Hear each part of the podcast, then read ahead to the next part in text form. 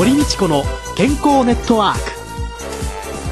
この番組はラジオ日経の経済番組でおなじみのエコノミストやアナリストをはじめ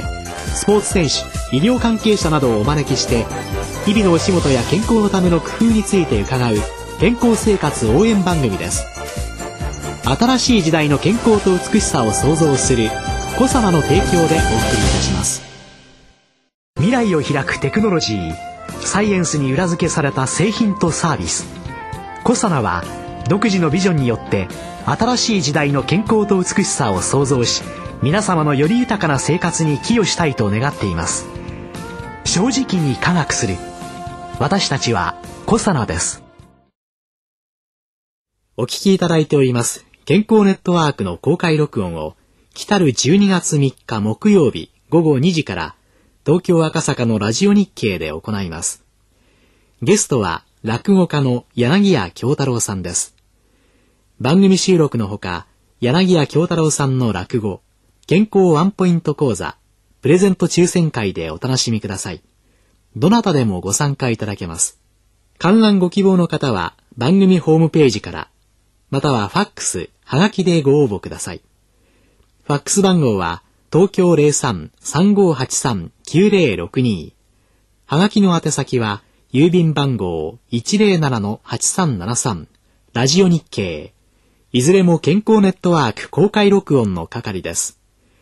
応募多数の場合は抽選となります。当選された方には招待状をお送りします。健康ネットワーク公開録音のお知らせでした。こんにちは。堀道子です。宇野和夫です。今週もゲストにスリープストレスクリニックの院長でいらっしゃいます林田健一さんをお迎えしています。今週はよく聞く睡眠障害についてお話を伺ってみたいと思います。まあね、最近話題のって、うん、ちょっと前でしたけど先生あの新幹線が駅通過しちゃったっていうのでう、ね、わーって話題になりましたよね。ね寝ちゃってらしたんですよね。そうですね。あれで有名になったのは睡眠時無呼吸症候群。おそらくこの名前は今多くの方がご存知だと思うんですけど、まあ寝てる間に呼吸が止まってしまうわけですね。で呼吸が止まるっていうのは息をしてないわけではなくてですね、喉の奥、まあ、上気道、気道が重力に負けてこうべったりくっついてしまってですね落ち込んでしまって空気の通り道が塞がってしまうわけですね、そうすると呼吸しようと思っても空気が通らない酸素濃度が下がってくる。その脳はパッと起きて呼吸再開するわけですね。これを多い人は1時間に50回、70回と。1時間にですね、繰り返す。1時間に50回？そうですね。ということで、ほぼ1分おき近くに。そうですね。もうほとんど寝れてないわけですね。もう息継ぎしてないで溺れちゃってるような状態ですね、寝て。寝ると溺れちゃってるような状態ですね。あれですよね、ウクラに当たりますね。そうですね。そうするともう睡眠は全然深くならないし、脳は細切れに起きてますので、朝起きても疲れが取れない。昼間眠くてしょうがない。活力もなくなってくる、うん、なんか鬱じゃないかと言われた。意欲も下がってきた、うん、こんなのがやっぱ無呼吸の、えー、典型的なパターンだと思います。あこれはどんだけ寝ててもそうですね。どんだけ寝てても寝れてない、寝れてないってことなんですね。えー、そうですね。睡眠時無呼吸症候群っていうと、割と太めのおじさんを想像しちゃうんですけれども。そうですね。あの、いびきをかいて、えー、首周りが最近太くなってきてですね、というおじさん。これも確かに多いんですね。で、ご年齢とともにやっぱり喉の筋肉が緩んできますので、さらに無呼吸が起こりやすくなる、体重が増える、柔らかい部分が増えるっていうのは確かにあります。ただ、日本人に意外と多いのが、太ってない方でも無呼吸が多い方ですね。痩せ型の無呼吸の方が結構いらっしゃるんですね。はい。痩せ型。うんじゃあ何若い女の子なんかでも？そうですねあるいはあのいわゆるこうジャニーズ顔というかですね、小顎で、細いお顔の方はですね、相対的にやっぱり喉のスペースがやっぱり狭くなっている形があってですね、これが特に体の硬い部分ですね、骨とかお顔の形の部分で構造上やっぱり無呼吸が起こりやすい方がいらっしゃいますね。いくら寝ても、やっぱり昼間眠いとかっていうような方は、きちんとそういう診察を受けた方が。そうですね。昼間の眠気がある方はぜひあのまず睡眠時間をチェックしていただいてから、はい、もちろん寝不足はまず条件として取らなきゃいけないので、えー、たっぷり寝ていただいてもそれでも疲れが取れない時というのは、うん、やはり専門医受診していただいてその原因をえー、一つずつ整理していく必要がありますね。はい。うん、そうするとその睡眠時無呼吸だと診断された場合には、どういう治療がなされるんですか？そうですね。一番有効なのは CPAP という装置でですね、はい。これはお鼻にマスクをつけて、はい。お部屋の空気を、まあ、ポンプみたいな CPAP という装置でですね、ええお部屋の空気を加圧して圧を加えた空気をお鼻のマスクから送ってですね、喉を風船のようにこうつっかえ棒膨らませておくという治療法です。喉がぺったんこになって呼吸できないようにならないように、そうですね。風船のように膨らましておくというメカニズムですね。で痩せ型の方は特にあのマウスピース、えー上の歯と下の歯に、まあ、マウスピースを噛んでですね、ええ。寝ていただく。下の顎を少し前に出すことによって、喉のスペースを作って喉が接着してしまうのをですね、防ぐという方法が取られています。あとあの最近ねよく話題で、マスコミで取り上げられているあのムズムズ足症候群そうですね。これはどういう、そうですね。名前がちょっと面白いので、うんなんとなくちょっと奇妙な、はい。あるいはあのキャッチーな名前なんですけども、まあその名の通り、まあムズムズする病気なんですね。で、ムズムズっていうのは一つの表現で、これを例えば虫が這うようなとかですね、ほてるような、チリチリとかですね、うずくとかいろんな表現があります。で、えっと正式にはレストレスレックス症候群、休まんない足ということですね。レストレスレックス症候群っていうのは、まあ正式な名称になるんですけども、夕方から夜にかけて、足の特に、まあ、ふくらはぎとかかかとのあたりからこの不快な感覚が起こってくる。これによってじっとしていられない、動かしたい衝動になる、で動かすと少し楽になる、でもまたじっとしていると出てくる、という形で布団にいられなくなっちゃうんですね。あるいはじっとしていられなくなってしまうわけですね。そうすると結果的に睡眠時間が短くなって、翌日のやっぱり生活を予防してくるこういう疾病の人っていうのは今多いんですか、そうですね。今というわけではなくてですね、歴史的にはもう昔から、えっと論文の報告はあって17世紀の報告もあるし、非常に昔の文献からもあるんですが、ええ。まあ、最近逆に言うとこれをクローズアップしてきてですね新しいお薬が開発されてきていたり、きちっとやっぱり治療しないとクオリティオブライフ QOL がやっぱり下がるっていう報告があってですね、しっかり治療しろという啓蒙活動がまあ盛んになってきたことからあ私もこれだこれだというふうに分かってきた、今まではあのドクターのところに行ってもですねそれ病気じゃないよと言って、え違う病気に間違われてきたりですね、適切にやっぱり治療に導かれなかった方が結構いらっしゃったので、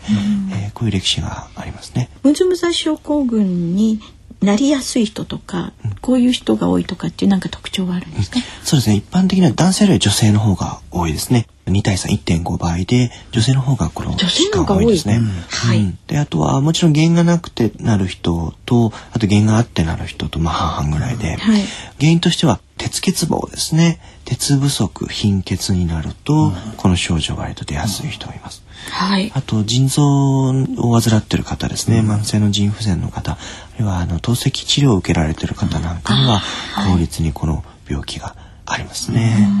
あとまあ腰が悪い方ですね。この辺も多いって言われてますね。そうするとこの鉄欠乏性貧血なんかの場合に引き起こされている方っていうのが考えられる場合には、それが改善するとよくなられるケースもあのあります。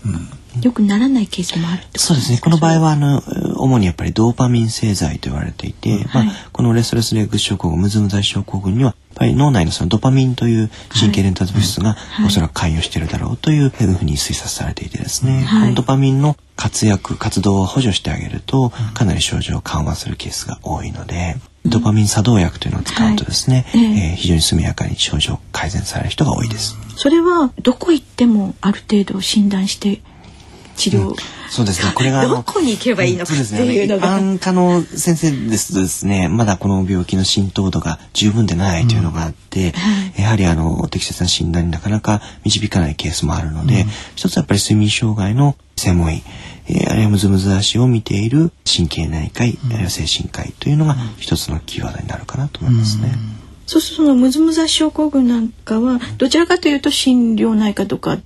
なんかの方が一番やっぱり睡眠障害をあの幅広く見てるやっぱり専門医っていうのが一番経験は多いと思いますね。まあね、東京なんかだとねそういうところも増えてきているでしょうけどね、地方なんかに行くと、実際本当にどこに行っていいのかっていうのが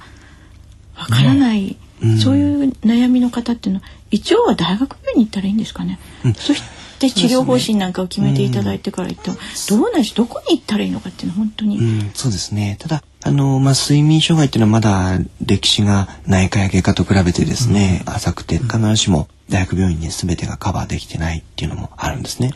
うん我々の学生の頃なんかは睡眠の授業なんてほとんどなかったりですね、睡眠科っていう独立した科もぜひこれからできたらいいなと我々は思ってるん。ですけど、まだやっぱり独立した、まあ、学問あるいは医学の領域として、まだ発展途中の部分があるのでどこへかかっていいかというのがわからない場合は、はい、一つは我々、まあ、日本睡眠学会という一応日本で睡眠医療を研究治療ですね。一番、はい、あの司ってる、まあ、学会がありますので、えこの専門医っていうのは一つの、えー、指標になるかなと思ってます。その日本睡眠学会の、例えばインターネットなんかでホームページを、うん、そうですね。睡眠あの専門医のリストが出てますので、はい、そこの医療機関っていうのは一つの、えー、証拠になりますね。はい悩んでる人多いですからね。先生むずむず人がまあ眠れないそれ以外に寝すぎてしまう。あ、そうですね。仮眠っていうのはどうなんですか、そうですね。あの仮眠も昔はそれは根性が足りないとかですね。そんなの病気じゃないっていうあのどっちかっていうとそういう文化が日本にはあるんですけど、ね、やっぱりどんだけ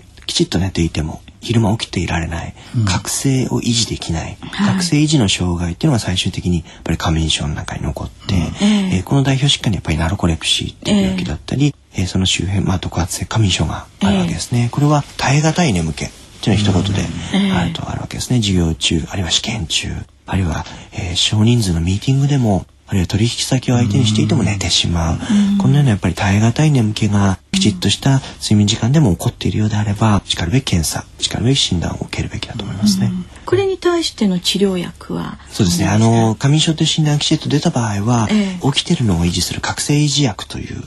お薬が出てきてますので、えー、こういったお薬を適切に使って昼間起きてる能力を維持する。こういう治療法が取られます。寝る時間に寝て、はいはい起きてる時はきちんと活動できるっていうことを保っていくためにそのいろいろな治療法治療しなきゃいけないものっていうのがただ睡眠薬っていうだけではなくて、うんあるということなんですね。ねはい。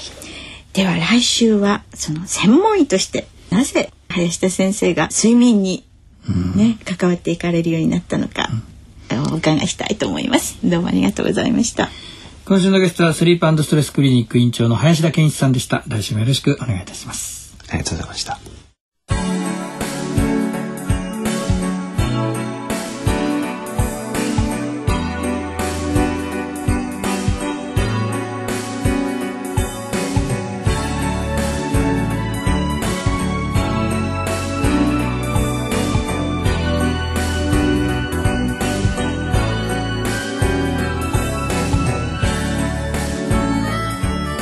今週もリスナーからの質問に堀先生にお答えいただきたいと思います。健康診断を受診するごとに中性脂肪メタボ点数が上がります。対策ありますか？千葉県ほか60代の男性の方です。ね 困ったもんですよ本当に。今回林田先生にね、はい、お話を伺う前だったらね、はい、この質問受けてたらですねもう全然違う話してたと思うんですけど、ね、勉強しましたけど、ね、勉強しちゃいましたからね。ちゃんと睡眠とりましょうとかね。えお酒が睡眠の質悪くしてるからとかですね、ええ、そういうの言っちゃいますよね、え、です。からどうぞ睡眠をきちんとおとりになって、ね、深酒はなさらないでお酒は休日のお昼間ぐらいになさって というようなのがそのメタボに対してもね、非常にいい影響を与えてくれるんじゃないかなというふうにも思いますけれども。はいこういうようなものってやっぱり美味しいものを食べた時に、うん、その吸収をちょっと抑えてくれた方がいいじゃないですか。はい、そうね。ねそういう意味では先週お伝えをした食物繊維みたいなものとかですね、うん、あるいは肝臓のですねシクロデキストリンですね、オリゴ糖です、そういうようなものっていうのは食べたね、脂肪をね、はい、一緒に持ってってくれますのでねトイレにさよならって言ってくれればね、血液中に入らないといいのかなとかね。それからある脂肪体の中にも蓄えちゃってる脂肪をね、燃やすというので、燃焼系のサプリメントっていうね、脂肪を燃やすサプリメントっていうので有名なのがねカルニチンなんですね。カルニチンっていうのはその脂肪がそのカルニチンとくっついてね、そしてミトコンドリアの中に入る。そして脂肪酸の形にこう、まあ、分解をされていくわけでありますけれども実はあの脂肪細胞内のリパーゼというのが働かないとですねその脂肪を燃やせっていう指令に来ませんのでね、うん、やっぱりカルニチンだけではダメでですね、はい、ある程度運動していただくと。いう。運動をしてカルニチンをプラスすればいいんだろうなっていうふうに思うんですけれどもね、うん、実はねこのカルニチン、はい、あの胃薬なんかにも入ってるんですよ。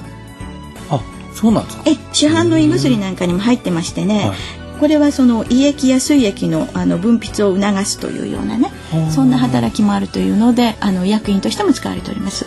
それとですね一時期ですねお子さんにですねある抗生物質を使った時にですね血液中のカルニチンがすごく低くなってしまう。その結果ね血糖値が下がったりとかですね、あの低血糖になってしまったりですね意識障害なんかの副作用が出てたりとかね、あるいは慢性疲労症候群というのでものすごく疲れちゃってもうどうしようもない人っていうね、うん、そういうような人の血液中のカルニチンの濃度がね非常に低いんだとかね、うん、いろんなことが分かった、うん、もうカルニチンっていうと脂肪を燃やすっていうことだけがバッと浮かんじゃう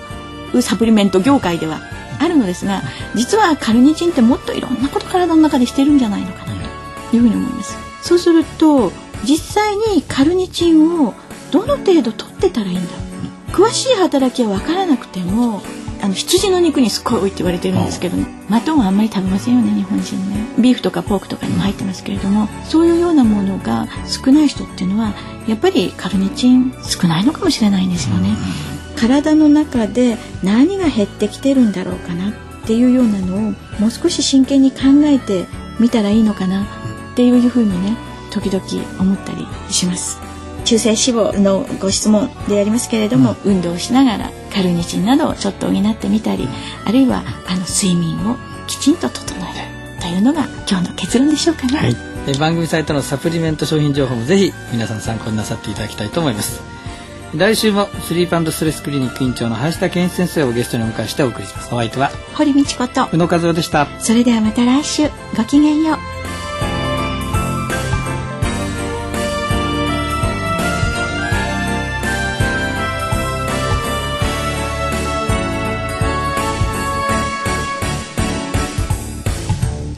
堀道子の健康ネットワーク。健康と美容についてもっと詳しく知りたい方は是非コサナのサイトへ。検索で「コサナ」カタカナで「コサナ」と入力してください。この番組は新しい時代の健康と美しさを創造するコサナの提供でお送りいたしました。